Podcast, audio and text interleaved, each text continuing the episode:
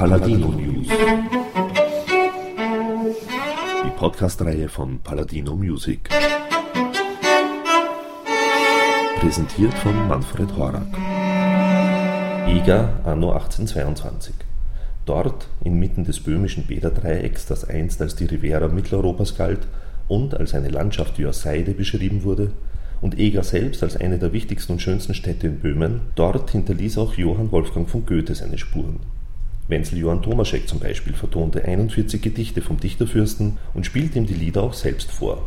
Goethe nahm sie mit großer Zustimmung auf, und dennoch blieben die Lieder von Mitte des 19. Jahrhunderts an unbeachtet. Erst in letzter Zeit erregten sie wieder Aufmerksamkeit, vielleicht weil Tomascheks Werk ein großartiges Zeichen für kulturelle Völkerverständigung ist, vielleicht aber auch nur, weil sie einfach gut sind. Die Zeit scheint jedenfalls wieder reif für diese Lieder zu sein. Gut, dass die gefeierte Opern- und Konzertsängerin und Liedinterpretin Ildiko Raimondi den äußerst seltenen und über lange Jahrzehnte hindurch verschollenen erst- und einzigen Originaldruck der 41 Goethe-Lieder Wenzel Johann Tomascheks nach dem Exemplar des Archivs der Gesellschaft der Wiener Musikfreunde vor einigen Jahren neu herausgab und im Sommer 2011 eine Auswahl dieser 41 Lieder für Paladino Music aufnahm.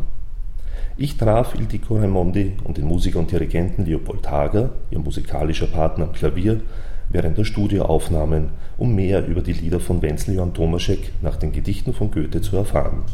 Und somit gleich mal Ton ab.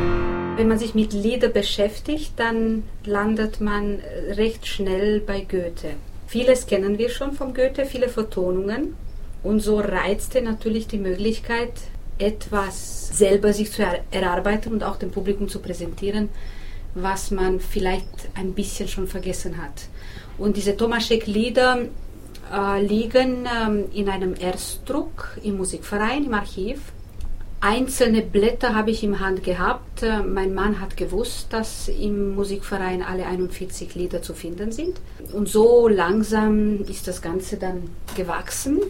Inzwischen äh, von diesem Wunsch ist eigentlich eine recht äh, große Zuneigung geworden.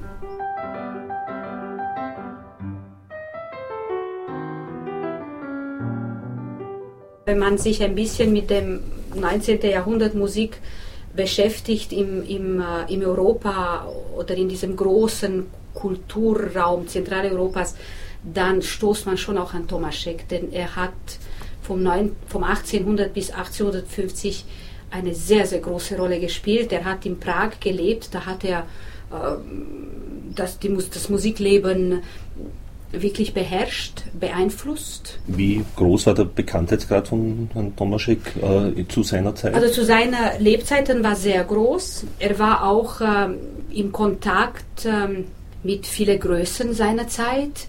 Äh, er hatte Goethe persönlich ähm, getroffen. Äh, er war in Korrespondenz mit Goethe und er hat auch ähm, Goethe 18 seine Lieder vorgespielt, vorgesungen. 18. Also das muss man mhm. sich vorstellen, das war ein ganzer Nachmittag, vom Mittag bis äh, spät am Nachmittag hat Goethe zugehört und war recht angetan von diesen Liedern. Äh, Tomaschek hatte ähm, sehr viele Schüler, Hanslich war sein Schüler, der ganz berühmte Hanslich. Ähm, ähm, er ähm, war eine sehr große Musikpädagoge. Zu seiner Zeit ähm, wirklich recht bekannt. Es war auch alles ein sehr großer Kulturraum. Also der Dom Tomaschek war ein Tscheche, was er auch immer wieder betont hat. Aber es war für ihn damals selbstverständlich, auf Deutsch zu sprechen, deutsche Lieder zu komponieren, mit Goethe sich zu unterhalten und auch alle seine Briefe, eigentlich Tagebücher, sogar sein Testament sind alle im Deutsch geschrieben. Mhm. Er sprach natürlich Tschechisch, aber das war die große Kultursprachraum. Es war eine sehr schöne, sehr freie Zeit, auch, auch kulturell eine sehr aufregende Zeit, von dem wir heute vieles ver vergessen, verloren haben. Natürlich die Zeit spielt immer ein bringt immer eine Selektion mit sich. Schrieb er die Lieder für einen männlichen Sänger oder war das auch schon für, für Frauen gedacht? Ja, also wir wissen von Tomaschek, er hat angefangen in einem, hat in einem Kirchenchor gesungen, wie viele damals, es war üblich, und er war ein Alt. Also als Knabe war er ein Alt, was dann eigentlich immer bedeutet, dass nach dem Stimmbruch die Stimme eher hoch wird, mhm. nicht? Das dann eher so hohe Bariton-Tenor. Er hat sicher auch äh, ordentlich gesungen und seine Lieder, die er komponiert hat, auf Texte, die oft wirklich nur eine Frau oder nur einem Mann zugedacht sind, er hat diese Lieder immer für alle komponiert. Also es steht auch für Lieder, die man heute ausschließlich von einer Frau singen täte, weil das ein frauliches Lied ist, schreibt er extra dazu auch für eine Bassstimme geeignet. Also diese große Trennung, was äh, sollen jetzt Frauen und Männer singen, war damals für Tomaschek kein Thema und es bedeutet aber, dass in der Zeit kein Thema war. Denn Tomaschek war ein sehr angepasster Künstler an, an seine Zeit. Liebchen, kommen diese Lieder jemals wieder dir zur Hand? Sitze beim Klavier nieder, wo der Freund sonst stand. Es sind eigentlich die Gedichte, die damals sehr stark im Umlauf waren und auch von vielen anderen vertont waren. Also viele dieser Gedichte, die wir in Tomascheks Album finden, ähm, die finden wir äh, bei Schubert, bei äh, Beethoven, einige sogar vorher schon bei Mozart, eine. Ja, wobei Mozart nicht wusste, dass das Veilchen von Goethe ist. Aber ähm, es sind Gedichte, die damals man sehr wohl bekannt hat und als ähm, musischer Mensch sowieso. Das haben wir jetzt ein bisschen nach diesen paar Jahrhunderten ein bisschen verträumt. Wir kennen schon sehr wenig Lyrik und sehr viele Gedichte, mhm. aber das war damals, ähm, gehörte, glaube ich, zu, zu der Bildung, dass man die dem zeitgenössische wichtige, wichtige Gedichte man auch kennt und die hat er auch vertont. Nur nicht lesen, immer singen und ein jedes Blatt ist dein. Welche Herausforderungen stellen die Lieder ähm, als Klavierspieler? Also ich würde mal so sagen, also der, der, technische Anspruch ist bei einigen Liedern hoch, aber im Allgemeinen ist es eigentlich eher eine Frage des Einfühlungsvermögens, dass man mit dem Instrument, dass man, dass man diese Atmosphäre unterstreicht, die da ange, also angesagt ist. Und ähm, da ist, glaube ich, viel, da ist viel zu tun. Und was großartig ist bei ihm, und da ist er also schon seiner Zeit eigentlich weit voraus, das sind diese Vorspiele und diese Nachspiele, er, wie er sowas einleitet, und zwar in kürzester Form. Es ist ja nicht so, dass man da was Geschichte braucht, sondern er, hat, er beschränkt sich da, aber er nimmt sich ein Wort oder eine, eine, eine Textzeile heraus und die gestaltet er dann in, in, ein paar Takten, aber so, dass sie wirklich effizient ist und wirksam ist für den Zuhörer. Liebchen, kommen diese Lieder jemals wieder dir zur Hand? Sitze beim Klavier nieder, wo der Freund sonst bei dir stand. Ich glaube, dass der Goethe deswegen auch so zufrieden war. Ich glaube, er hätte nicht gewollt, dass da jemand ist, der, sagen wir mal, mit der Musik eine neue Dimension aufbaut, sondern er war sehr zufrieden mit, äh, das war eben die eine Möglichkeit, dass man sich sozusagen äh, kommentierend, aber mit Auszierungen, also aber nicht wahrscheinlich, dass man also große Zwischenspiele oder dass man große Texte, das glaube ich, äh, würde ich meinen, hatte, hätte er nicht so gern gehabt. Ja, ich glaube auch, dass der Tomaschek bemüht ist, diese sehr wertvolle Goethe-Gedichte so klar und so stark wie möglich zu präsentieren, aber nicht noch äh, zu überladen oder zu, zu überinterpretieren. Also es liegt schon eine sehr große Klarheit. Die sind sehr gut fassbar auch, alle Lieder. Wie soll ich sagen, es ist, sind nicht eindimensionale, es sind unglaublich unterschiedliche Kompositionen. Manche erinnern oder manche liegen ihm einige Jahre fast zurück. Da hat man Mozart wirklich im Ohr. Und manche Lieder sind dann sehr wohl schon da, wo uns schon Schubert gebracht hat.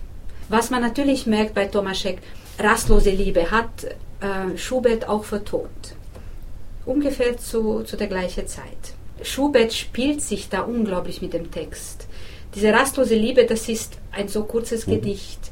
Der Tomaschek äh, komponiert das Lied einmal durch. Wir haben in 90 Sekunden, äh, nicht mal in 50 Sekunden, nicht ganz eine Minute, das ganze Gedicht so, wie wenn es man durchgelesen hätte. Damit auch ganz ein, ein ganz klares Bild ist da. Der Schubert wiederholt immer wieder Teile davon, zwei, drei Wörter, der er glaubt, dass die sehr wichtig sind, dass die man mhm. nochmals dem Zuhörer präsentieren muss. Und es kriegt alles ein ganz anderes Gewicht.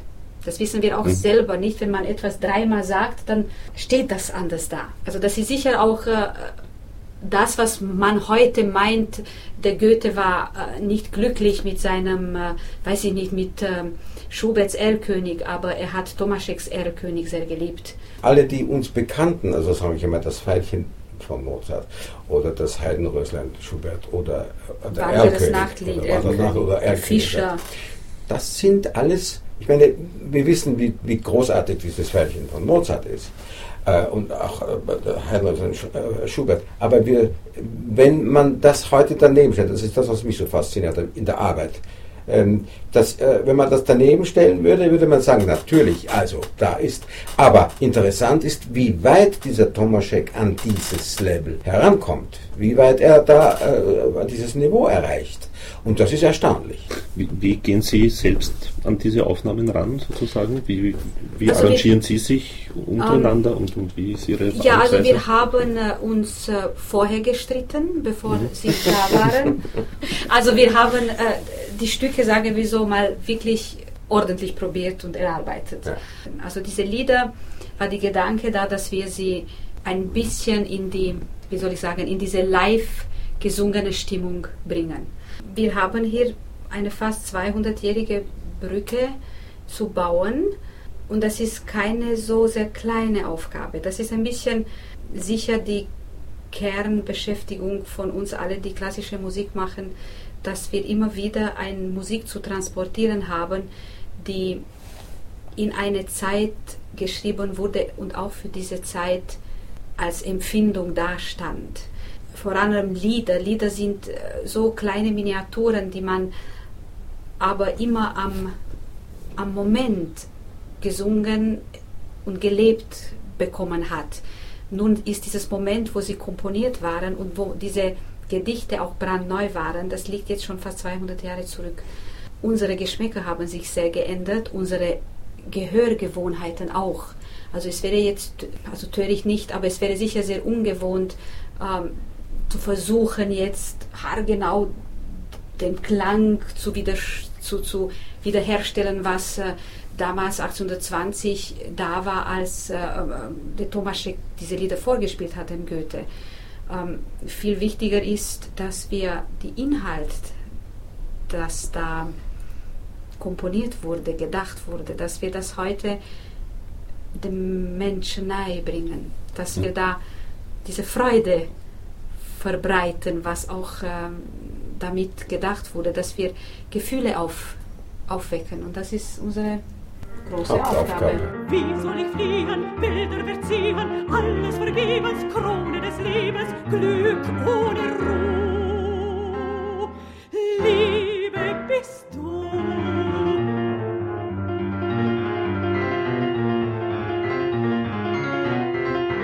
Vieles von Goethe ist auch heutzutage noch ein bisschen zu modern. Das sollte man nicht vergessen. Also diese Faust 2 muss man sich schon einige Male durchlesen, damit man es versteht. Und man versteht ihn immer noch nicht, nach viele, viele, viele Jahrzehnten.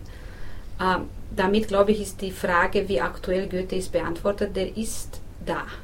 Also das ist ein Gigant, der uns alle überleben wird dass wir uns heute mit dem Lyrik nicht mehr so beschäftigen, ist eine gesellschaftliche Entwicklung. Wir leben in einer anderen Zeit. Es ist nicht mehr so notwendig, äh, tiefe Gedanken und Gefühle zu entwickeln und damit ist auch nicht mehr notwendig, so in Ruhe so viele schöne Gedichte in sich aufzusaugen. Aber wenn man das trotzdem täte, dann ist das eine sehr gute Beschäftigung. Also ich gehe so weit, Seelenbildung. Ich, ja. ich, will, ich will nicht, nicht unterbrechen, aber ich gehe so weit, dass ich sage, es ist, wenn die Menschen wüssten, was ihnen durch das Fehlen von Poesie und Musik fehlt, die, diese Lebensqualität äh, oder diese geistige Qualität oder auch die emotionale Qualität, äh, die also Musik ja, wie wir wissen, ich meine, überall auslöst. Nur geht das heute, ich meine, es ist wirklich so anspruchslos geworden.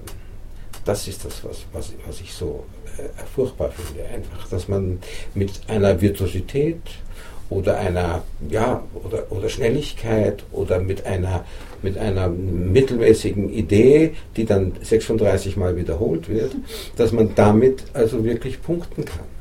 Also ich sage zum Beispiel, wir reden heute alle über Klimaschutz. Also es gibt keine Tageszeitung und keine Nachrichten, wo nicht irgendwie dieses Wort Klimaschutz und wie wir Menschen das kaputt machen, wo wir das nicht lesen oder hören. Und wenn ich dann so ein Gedicht nehme und da heißt es bei Goethe, füllest wieder Busch und Tal, still mit Nebelglanz, lösest endlich auch einmal meine Seele ganz, da ist doch drin, wie sehr der Mensch die Natur braucht und wie eins man damit ist. Vielleicht ähm, kommt auch die Zeit. Ich, ich treffe immer wieder junge Leute, ganz junge Leute, die lieben Goethe. Die möchten nicht nur ähm, teure Autos und äh, große äh, Luxusboote haben, mhm. sondern die gehen gern wandern und, und gehen gern mit einem Zelt in die Natur. Und ich glaube schon, dass da mehr geschieht, als wenn man nur ein großes Artikel über Klimaschutz mhm. schreibt. Und die lesen auch Gedichte. Wenn jetzt jemand diese Lieder doch anhört und vielleicht im Booklet umblättert und ein paar äh, Goethe-Gedichte wieder zu sich nimmt, das ist wie ein Glas reines Wasser. Das schadet nicht. Thank you and good night.